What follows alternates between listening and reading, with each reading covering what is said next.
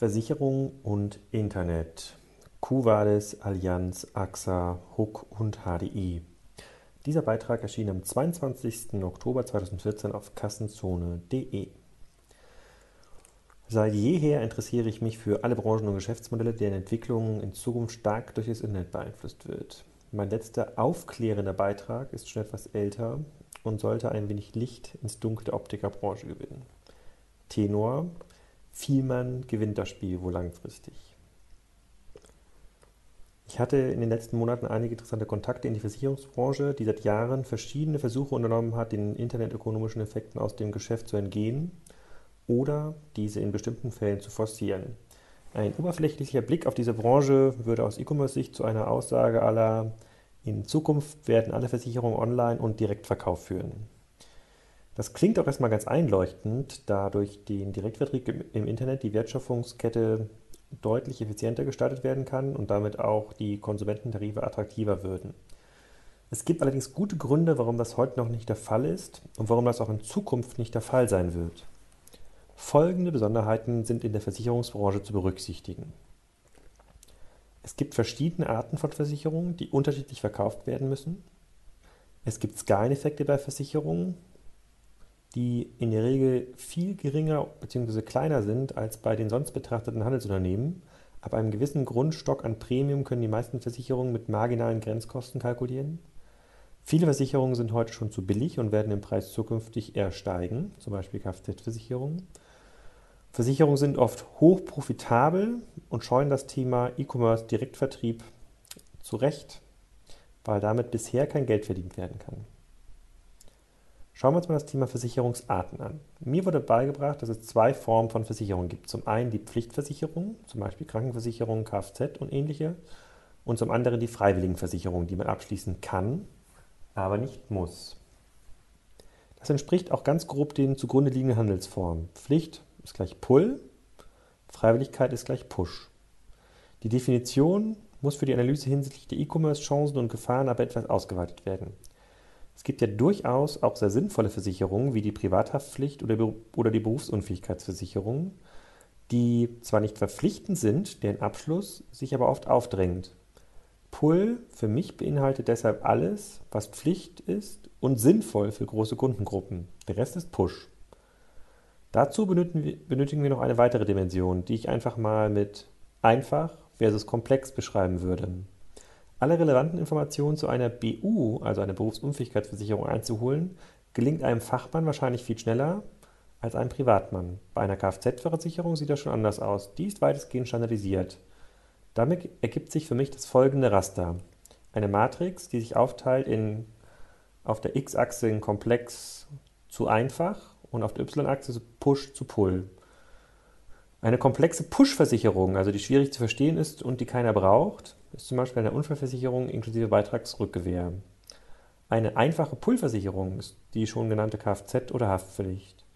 Eine komplexe Versicherung, die Leute haben wollen, also die aber erklärungsbedürftig ist, sind Risikolebensversicherung oder Krankenversicherung. Eine einfache Push-Versicherung, also eine einfach zu erklärende Versicherung, die aber keiner braucht, sind Dinge wie Rechtsschutz, Hausrat oder eine Elektronikversicherung.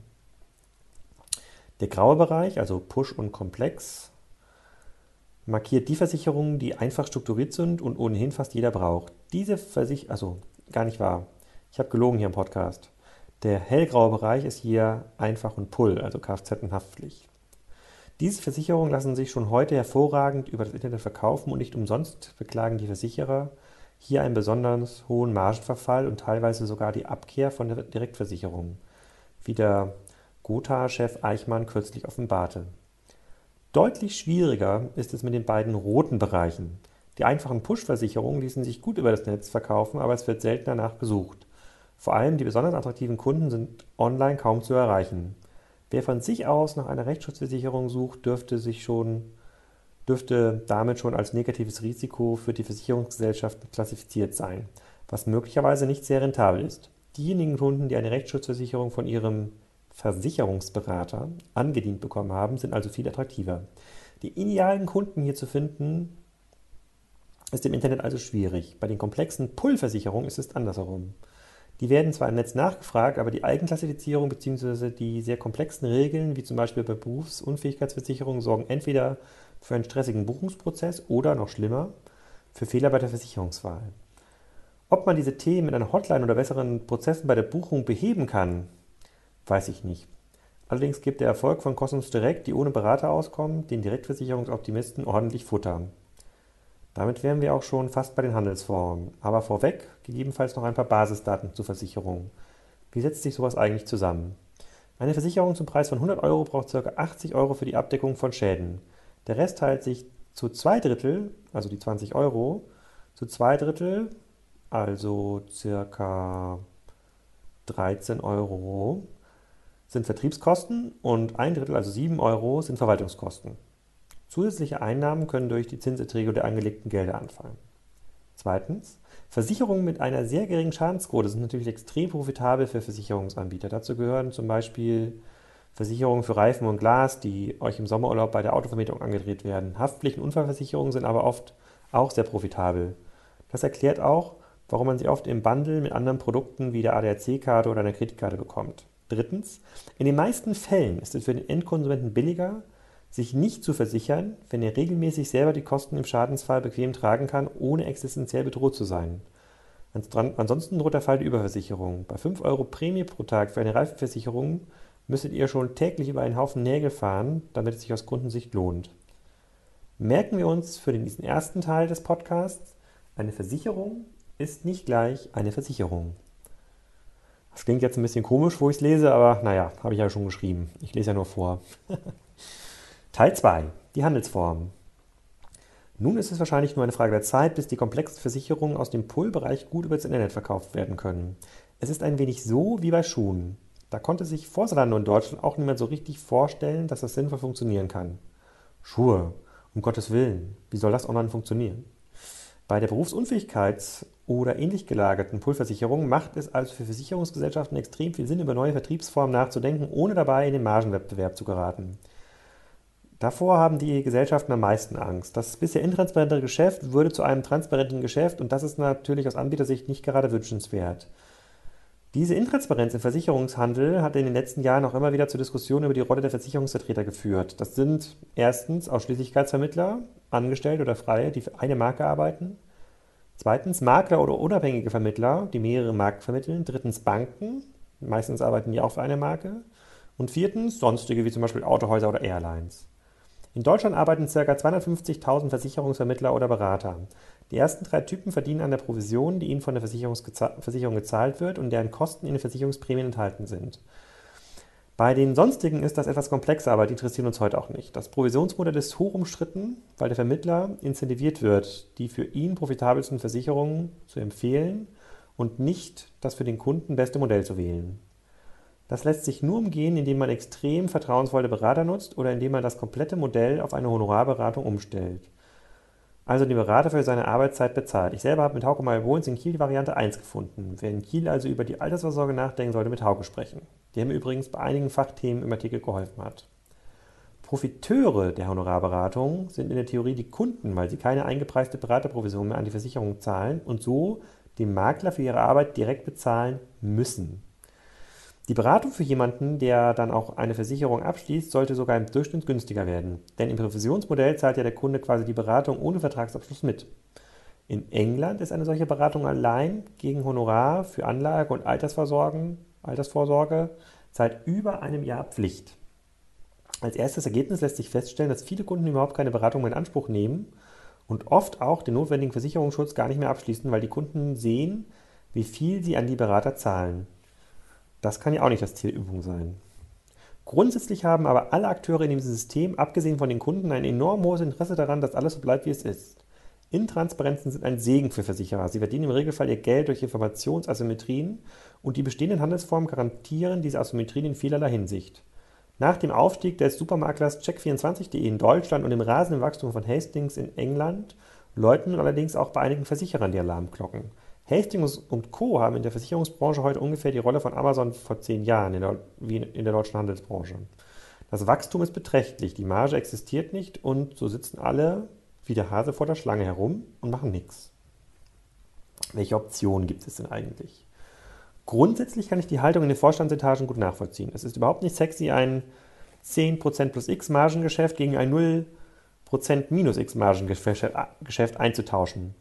Leider muss der Hase irgendwann anfangen zu laufen, sonst stirbt er. Aus dieser Motivation heraus haben sich einige Initiativen gebildet, die tatsächlich auch sehr an die Themen erinnern, die man in der deutschen Versandhandelslandschaft vor 10 bis 15 Jahren beobachten konnte.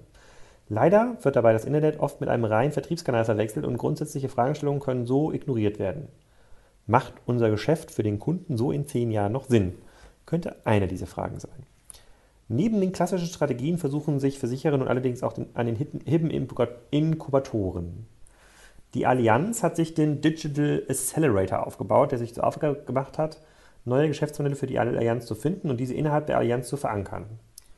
The Allianz Digital Accelerator builds new business models for Allianz and accelerates their execution and implementation within Allianz to ultimately better serve and build value for our customers. We are a brand new organization currently headquartered in Munich. Our team of experienced business and engagement managers work with you to identify, explore, and implement opportunities and projects impacting our core business to help improve the experience and lives of our customers. It's our goal to assure speed in implementing our joint business model, leveraging Allianz Global Scale. Die Bezeichnung Accelerator ist aus meiner Sicht etwas unglücklich gewählt, weil es für, den, für mich eher aussieht wie ein relativ unabhängiger Bereich bei der Allianz, der den Zugang zur Allianz für neue Unternehmen vereinfacht. Ob da wirklich neue Unternehmen inkubiert bzw. beschleunigt werden, wage ich zu bezweifeln. Als Andockstelle macht das aber sehr viel Sinn, wenn man sich die bürokratischen Strukturen bei Versicherern anschaut. Bis man da einen Termin mit dem richtigen Ansprechpartner gefunden hat, ist das Startup schon wieder vom Markt. Ein Schritt weiter geht die AXA-Gruppe mit dem AXA Lab in San Francisco. Analog zur Springer Reisegruppe versucht die AXA vor Ort näher an den Trends zu sein, um sie dann in die AXA hineinzutragen. Der Schritt wäre allerdings sinnlos, wenn nicht wesentliche AXA-Vorstände regelmäßig vor Ort sind, um die Themen voranzutreiben. Wenn das nicht der Fall ist, dann ist der Ansatz der Allianz wohl sinnvoller. Laut Pressepaper soll das Lab Folgendes tun. Connect AXA with leading companies in the technology industry that have the potential to become business partners for the company's global marketing and distribution teams. Zweitens, detect emerging trends that can be leveraged for the benefit of our clients, as well as identify startups and new talents. Drittens, Foster the, foster the digital culture within the group by developing new training to be organized in Silicon Valley. Viertens, launch pilot digital initiatives before any rollout in other countries. So stellen sich Konzerne das Thema Digitalisierung also vor. In der Regel läuft es aber nicht so, weil der Engpass nicht neue Ideen sind, sondern hemmende Strukturen in der Zentrale. Die alten Hasen bleiben lieber vor der Schlange sitzen, was aus der Perspektive einzelner Vorstände der klügste aller Wege ist. Die Gefahr, sich in neuen Projekten zu verbrennen, ist viel größer als die Chance, neue Geschäftsmodelle zu finden. Sehr gut für die Schlange. Je länger ich darüber nachdenke, desto unwahrscheinlicher erscheint mir die Gründung von etwas Disruptiven aus dieser Ecke. Versicherungsvorstände dürften zu den risikoaversesten Menschen der Welt gehören. Der Accelerator-Geschäftsführer der Allianz, Sebastian Siegerschmidt, hat vor einer Woche getweetet, dass er sich nicht erklären kann, warum niemand eine neue Versicherung gründet. Er hat getweetet, Why does nobody start a new insurance company? Are incumbents offers Incumbents offers perfect, perfect already? No. Tja, warum eigentlich? Sicherlich ist es etwas schwieriger, als sich ein neues Liefergeschäftsmodell aufzudenken, aber der Markt schreit geradezu nach neuen Anbietern. Es muss ja nicht immer das No-Frill, Low-Kosten-Modell aller Hastings sein. Essentia schreibt dazu in einer Studie, der Jahresabsatz von Sach- und Unfall- und Lebensversicherungen über digitale Kanäle könnte in Europa bis 2016 auf 25 Milliarden Euro ansteigen. Dies entspricht mehr als einer Verdopplung des Niveaus des Jahres 2012. Zu diesem Ergebnis kommt eine Studie des Managementberatungstechnologie- und Outsourcungsdienstleisters Essentials, für die verantwortlich von 78 führenden europäischen Versicherern befragt wurden. Demnach wird der Anteil digital vertriebener Policen von 11% in diesem Jahr auf bis zu 18% des Neugeschäftsvolumens bis 2016 steigen. Versicherer beginnen zu realisieren, dass der Weg in Richtung Digitalisierung mit zahlreichen Herausforderungen gepflastert ist. Von der Überwindung interner Beharrungskräfte bis hin zu aufkommenden externen Risiken, sagt Christian Richter.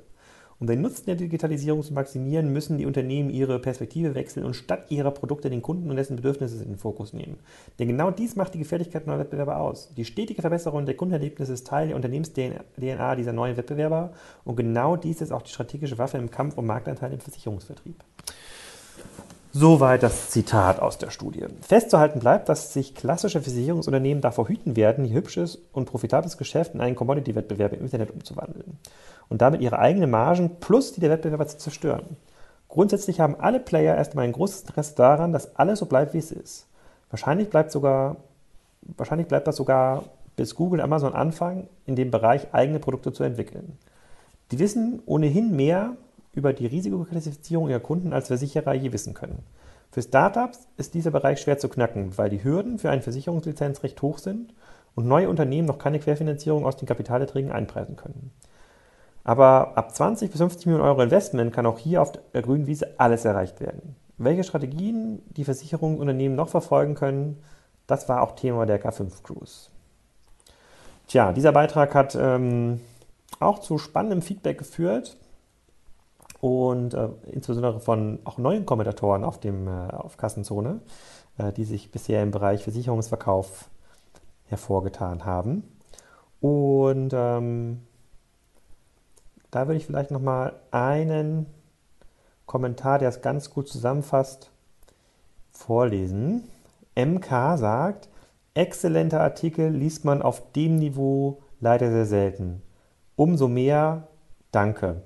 Gerne mehr davon. Tja, gern geschehen. So, die anderen Kommentare gehen im Grunde genommen die Argumente nochmal durch und bestätigen sie im Wesentlichen. Die möchte ich euch jetzt hier ersparen, weil der Podcast jetzt auch schon 16 Minuten gedauert hat. Vielen Dank fürs Zuhören.